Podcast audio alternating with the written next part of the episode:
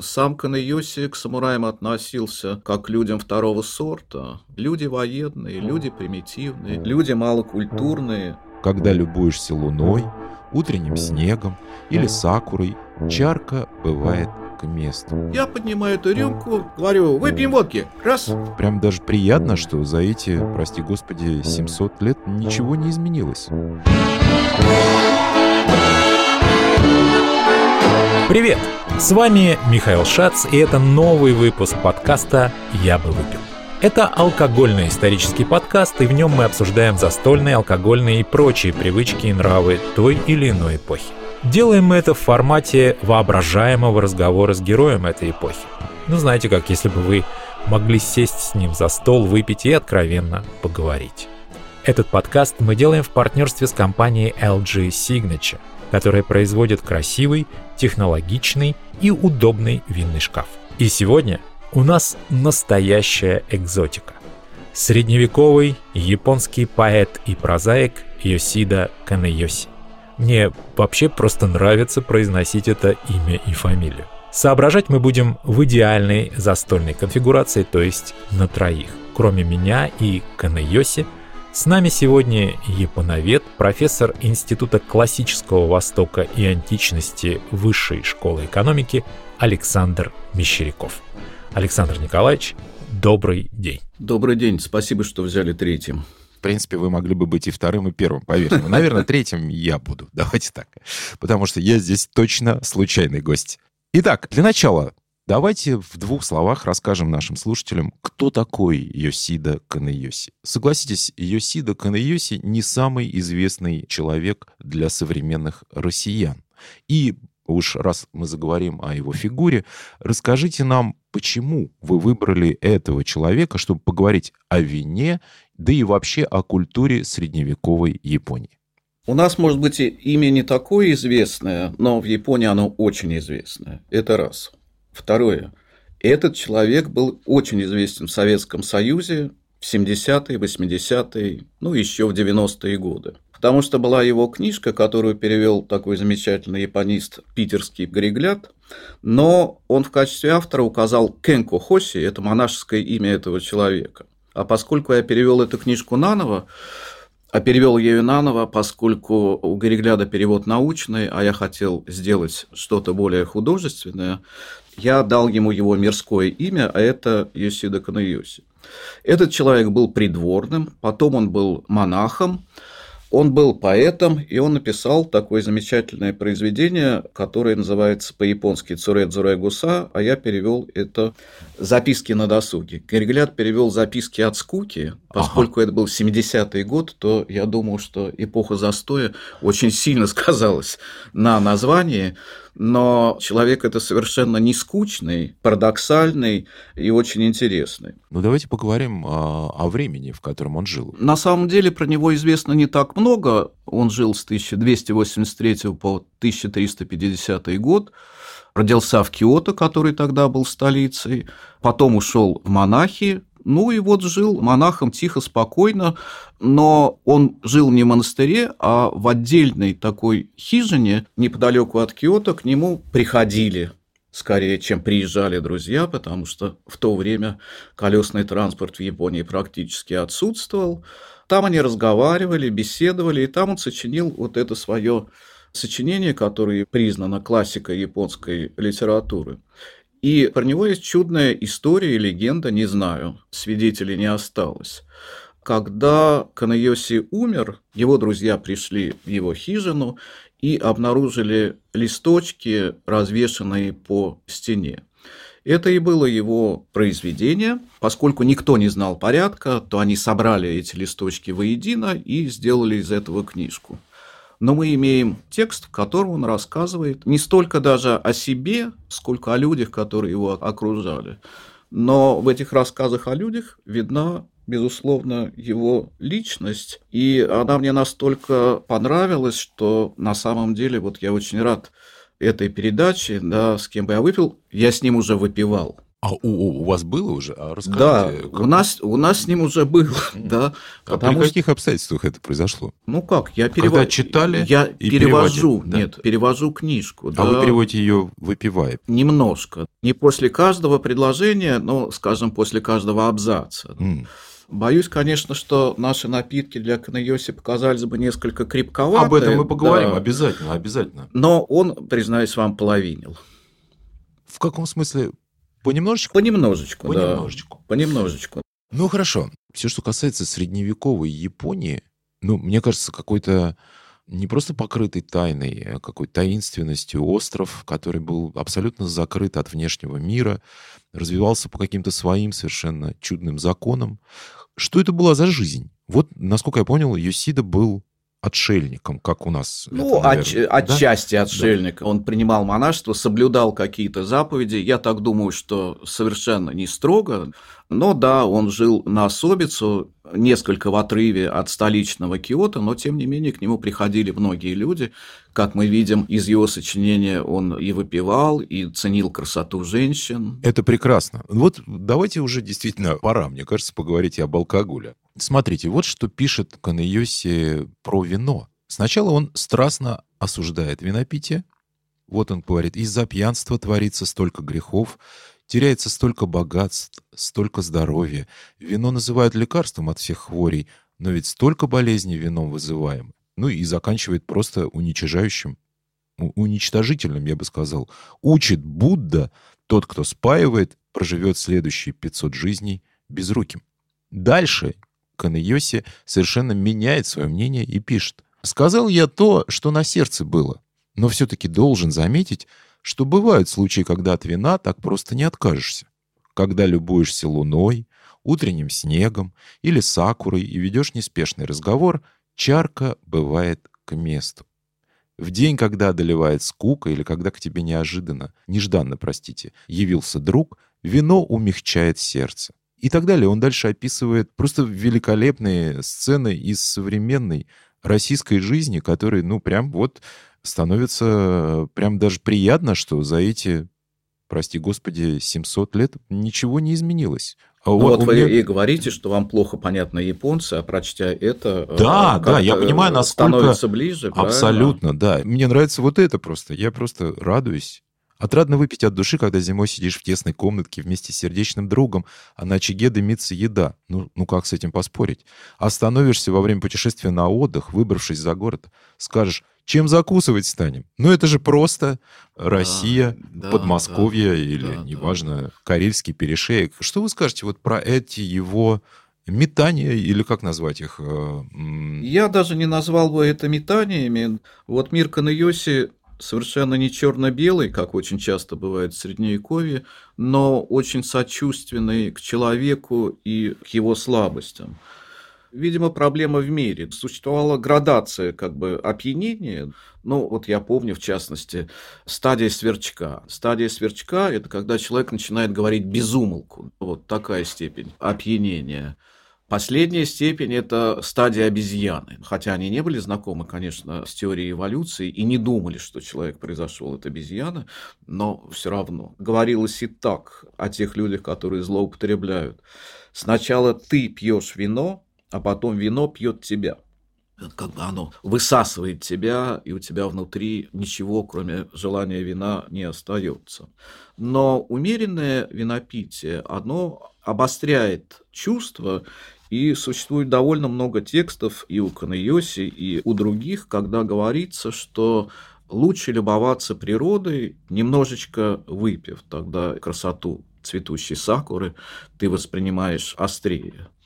Важная социальная функция вина – это некоторое раскрепощение, при том, что японцы очень этикетный народ. Им требуется площадка, где они могут сказать друг другу, если не всю правду, то хотя бы часть ее. И если мы посмотрим на современную Японию, то выпивание там является совершенно нормальным делом. Оно не осуждается обществом. В Японии нет ограничений временных на продажу алкоголя, это и ночью, днем, это когда угодно, но есть возрастные, только с 20 лет. Там и ночью продают. Да, ночью, пожалуйста, магазин 24, ты приходишь, только там с тебя требуют отпечаток пальца. Вот это совершенно замечательно. Что угодно можно отдать за штука, саке ночью, да. я думаю. Даже отпечаток. Ты приходишь, и в качестве того, что тебе больше, чем 20 лет, ты должен нажать на этот самый экран. Но я прихожу, он говорит, отпечаток. Я говорю, ну, я вам лучше паспорт покажу. Ну, да, нет, положено, да. Ну, положено, значит, положено. И что, они по отпечатку понимают, что вам можно? Нет, это знак того, что ты не врешь. А. Ничего там не фиксируется, но сделать такой жест, сказать неправду, через это японцу довольно трудно. В этом есть что-то такое средневековое, согласитесь? Есть, конечно, да. Есть, безусловно, так. У нас очень часто Япония ассоциируется с самураем и самурайством, да. да. Пацан сказал, пацан сделал, но сам Канэйоси к самураям относился как к людям второго сорта. Люди военные, люди примитивные, люди малокультурные. И он позволял себе разные очень высказывания, в том числе которые могут показаться противоположными. Это не декларация о принципах, и это не программа партии. Это то, как человек живет и воспринимает мир. Он был, конечно же, человеком чудаковатым, чем он мне, в частности, симпатичен. Современное общество, современная цивилизация с ее всеобщим школьным образованием, с кажущимся многообразием средств массовой информации, в которых существует такой мощный мейнстрим, но в общем и целом условия современной городской жизни порождают очень мало чудаков. По-человечески они, конечно, страшно симпатичны. Вот Каньоси говорит, семья обременительна, но через абзац говорит, что только человек, который дал потомство, способен ценить красоту мира. Ну, это не исключает одно другое, мне кажется. Ну, в общем, да. В общем, да, безусловно. Но если говорить об отношении к вину, то в целом, конечно, и Канайоси, и японское средневековье пьянство осуждают. Безусловно, совершенно. Вообще, каким было э, пьянство в средневековой Японии? И вообще, что пили? Сколько это стоило? Где это можно было купить? Магазинов было, конечно, мало, поэтому гнали свое. Гнали свое. Это знакомо. Аристократы, конечно, сами не гнали, но крестьяне, конечно, гнали. Все как... на рисе? Значит, рис – это высший класс, а -а -а. да. Это саке, которые почище. А речь идет только о саке, чтобы я просто понимал ну, будем называть все саке, хотя там использовали разные зерновые, ну, как известно, гнать можно из чего угодно. Это да? правда. Значит, сахара тогда не было, ну, там был ячмень, была там эта пшеничка. Но отличительная черта саке, что это продукт брожения, а не возгонки. В Японии не знали этого процесса, поэтому саке, ну, в особенности плохо очищенное, это, собственно говоря, брага. Брага 15-16 градусов крепостью, но дальше ее можно очищать. Про очистку существует такая легенда, что жили-были два недоброжелателя, один, желая навредить другому, в его бочку саке насыпал пепла, mm. желая испортить, да? Но оказалось, что древесный уголь очищает. И тогда, значит, стали использовать древесный уголь для очистки саке. Вот, поэтому люди, которые социальным статусом повыше, пили рисовое саке, люди статусом пониже пили, там, скажем, ячменное саке. Ну, вообще сколько пили? Давайте с этого начнем. В Средневековье обычно люди просто так не пьют. Угу. Они пьют на праздники. Другой вопрос, что праздников очень много. Там Даже больше, чем у нас? Нерабочих дней в году где-то 100. Ого! Ну, национальных праздников никаких нет, ну, да. но очень много религиозных праздников. И тогда люди, конечно, себе позволяли. Чем закусывали? Значит, в Японии нет мяса, фактически нет мяса. Мало того, что страна буддийская, но очень важна следующая вещь. Сложился такой тип хозяйствования, при котором скот на мясо держать очень невыгодно, потому что стойбищного животноводства не существует, оно только на пастбище, это требует больших территорий. Если ты эту территорию засеешь рисом, то ты получишь калорий больше, чем от животноводства приблизительно в 30 раз. Поэтому мясо мясом не закусить, рыба. И, собственно говоря, закуска, основное слово для ее обозначения – это рыба, сакана. Вот вам животный белок. Так же делали рыбу, как сейчас? Неужели делали сашими тогда тоже? Делали, конечно. Угу. Но там очень сильно зависит от города. Там Эдо или нынешний Токио, он на море, рыба свежая. А там Киото всего в 30 километрах от моря, но уже не довести ее свежей. Но в любом случае рыба, в любом случае разной солености. Вот, интересно как. Совершенно обязательно, потому что, как известно, Огурчики. они э, помогают расщеплению алкоголя. Редечка – первое дело. Вот это вот редечка, которая продается теперь в наших магазинах, дайкон, да, вот это вот такая длинная, mm-hmm. ее, значит, солили и мариновали. Маринованная слива. Первое дело маринованная слива. Вот наши магазины пока что до этого не дошли и, думаю, не дойдут, потому что это действительно то, что называется вырви глаз. Но если привыкаешь, то ну, подсаживаешься. Подсаживаешься. Слушайте, ну вот, э, да, очень интересный стол. Значит, маринованные сливочки лежат, дайкон, да. рыбка в каком-то виде, ну... Либо вареном, либо в сыром. Жарки в Японии не было. Ну, практически не употреблялось, ну, животного масла нет, понятно, да, но и растительное масло для жарки обычно не употреблялось. Поэтому либо вареное, варено-пареное, ну, либо сырое. Да. Ну, хорошо. И вот, ну и там мы возьмем литр саке, например. В принципе, этого достаточно. Но зависит от того, кто находится за столом. Вот это только мужчины, это люди одной касты, сословия, или это какие-то смешанные компании? Да вообще, где они пили? Пили ли они у себя?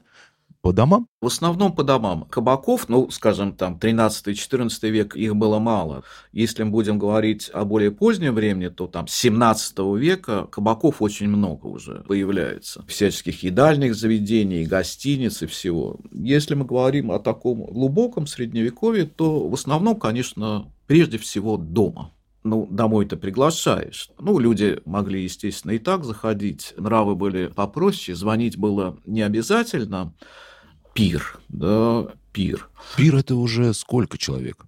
Ну, не знаю, я думаю, человек 7-8, и уже будут применимы какие-то правила, этикетные правила. Очень часто выпивали, значит, из японского аналога братины в круговую. Ведь важнейшая функция алкоголя – это объединяющая. Вообще жидкости совместное употребление жидкости, оно объединяет намного больше, чем совместное употребление каких-то твердых продуктов.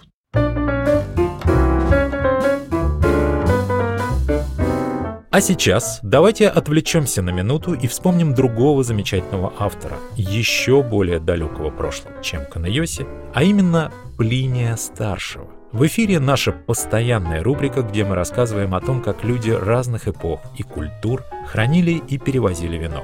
Мы делаем ее вместе со спонсором подкаста LG Signature. Винный шкаф, который выпускает этот бренд, поддерживает идеальную температуру и влажность воздуха и к тому же предохраняет от ультрафиолета. Итак, Плиний Старший, античный энциклопедист, погибший вместе с Помпеями от знаменитого извержения Везувия, в свое время так описывал эффект похмелья. В лучшем случае люди не видят, как встает солнце и укорачивают свою жизнь. Вот почему бледны и обвислы щеки, гноятся глаза, руки дрожат, и сон, тревожимый фуриями, бессонницы по ночам и, наконец, полная награда за пьянство, чудовищный разврат и наслаждение злом. На следующий день изо рта пахнет, как из доли, все забыто, памяти как не бывало. Мы ежедневно теряем вчерашний день, а они теряют и завтрашний. Описание многим, боюсь, до боли знакомое. Но нам в данном случае важно не похмелье как таковое, а сравнение, которое использует Плиний. Изо рта пахнет, как из доли. Что же это за жуткое место?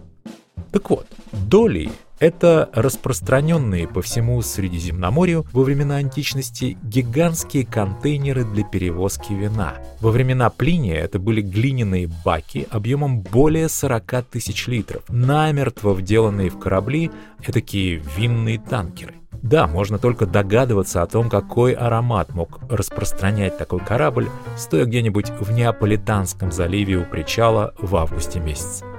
Ну, а мы возвращаемся в Японию XIV века к другому любителю вина Йосида Канейоси.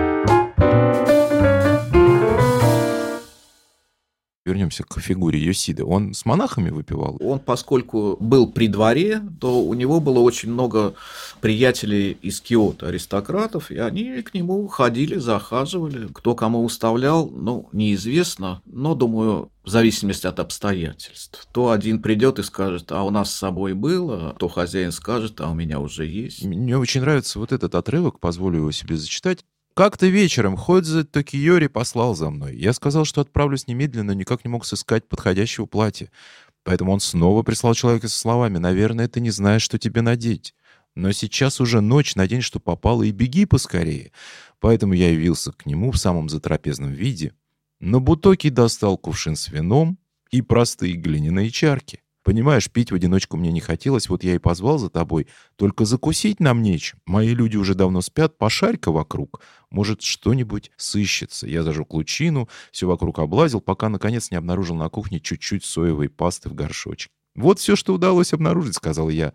На что на бутоке ответил, «Нам этого вполне хватит». Но это же просто описание да, да, каждой да. московской ночи, э, вот, на мой взгляд. Свойство, свойство текста следующее, что человек это описывает не потому, что это норма, а потому, что это исключение, потому что это диковинный случай.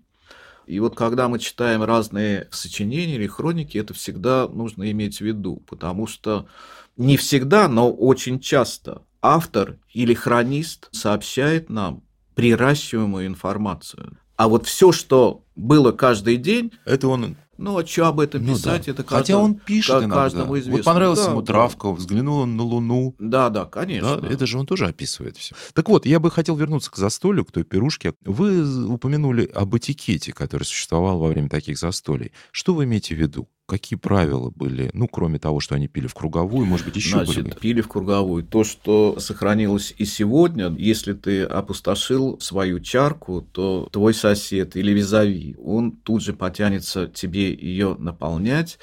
Ты обязательно либо должен допить, доцедить ее до дна, либо сделать вид, что ты отпиваешь. Поставил, перенял у него этот самый кувшинчик, налил ему. Это обязательно. То, что было очень в ходу, это сочинение стихов. Mm. Да.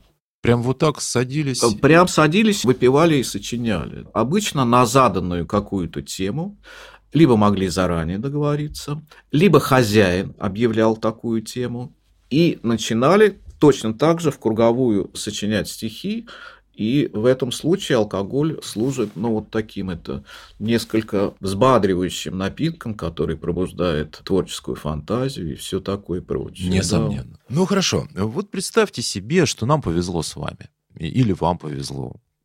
И вы попали на такую пирушку. О чем бы вы хотели поговорить с Юсидой? Какие вопросы вы задали бы Юсиде? О чем бы вы хотели, чтобы он вам рассказал? Я бы его спросил, вот Канайоси, тебе нынешние японцы нравятся или нет? Я бы спросил. Нынешние 1300? Нет, нет, вот, вот э, нынешние сейчас? 21 века.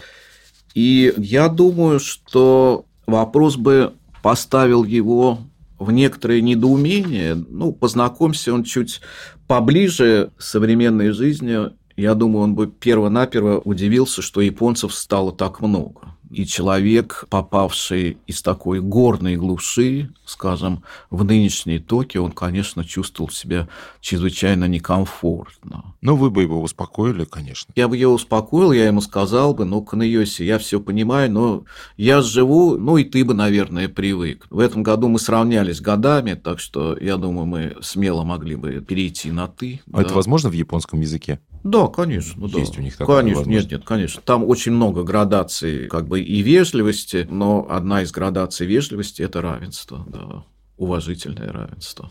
А вот чтобы я ему рассказал, хотите знать? Мне очень интересно, давайте. Это как раз история современная, которая случилась со мной. К ней имеет отношение японцы, и она имеет отношение к винопитию. Моя подружка, которая тогда вела передачу в Японии на телевидении, она приехала сюда и захотела сделать сюжет о российской дачной жизни. И, в частности, осень. Он говорит, ну вот это вы грибы собираете, давай это за грибами поедем. Поехали на дачу, грибов нету. Грибов нету, снимать нечего. Я погнал на рынок, там собрал грибов, расставил их в лесу, и с ними была актерка, которая должна была изображать, ну, что-нибудь. «Ах, какой белый гриб!» – произносила она. Потом она говорит, ну, грибы пособирали, ну, теперь нужно посидеть. Да, хорошо, посидеть. И дальше они мне навесили табличку такую вот, на которой было написано «Выпьем водки». Я это должен произносить, а для наглядности, чтобы люди как бы лучше запоминать, да, вот наливаю я себе водки, ну, я же не профессиональный актер, который может, я не знаю, налить себе воды, там, крякать, ну, и вообще после рабочего дня грибов, мне кажется, как-то я заслужил. Абсолютно. Да, да. Я поднимаю эту рюмку, говорю, выпьем водки, раз. Оператор говорит, свет плохо стоял, делаем дубль. Понятно, направление уже ясно. Хорошо, угу. я себе наливаю. Я говорю, выпьем водки, раз. Так, говорит, очень быстро. У нас начальный курс русского языка, нужно произносить медленно. Короче говоря, это был, ну как сказать, чудный совершенно день, чудный совершенно вечер. То есть вот эту историю вы бы рассказали Юси? Я ему рассказал бы, я думаю, он чрезвычайно бы порадовался. С другой стороны, мне интересует вот эта методика изучения русского, конечно. Она с погружением в определенном смысле этого слова. И... Ну, как правило, русские японисты вроде меня любят саке, а японские русисты очень часто любят воду. Это на самом деле чрезвычайно важная вещь для погружения, для понятия ощущений. Но как это, ну, кто-нибудь из русских наверняка написал, он выпил водки и крякнул. Но если ты сам не пробовал, ну, Конечно. тебе ж не захочется после пива там или после саке крякнуть. Абсолютно. Да, это совершенно невозможно. Ну, что? Это был чрезвычайно интересный опыт, честно скажу. И я совершенно по-другому сейчас гляжу на эту средневековую Японию.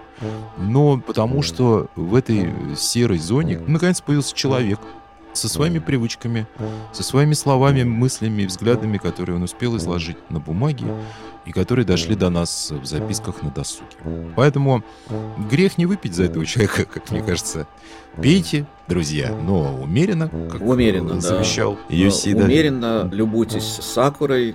Ну, кого сакура не получается, ну, черемухой. Спасибо вам огромное, Александр Николаевич, за эту интересную беседу. Да, вам спасибо. Это был подкаст «Я бы выпил», который мы делаем вместе с брендом LG Signature. В следующем выпуске мы будем беседовать с филологом Александрой Борисенко о богате Кристи, о ядах в коктейлях и бренде в рождественском пудинге.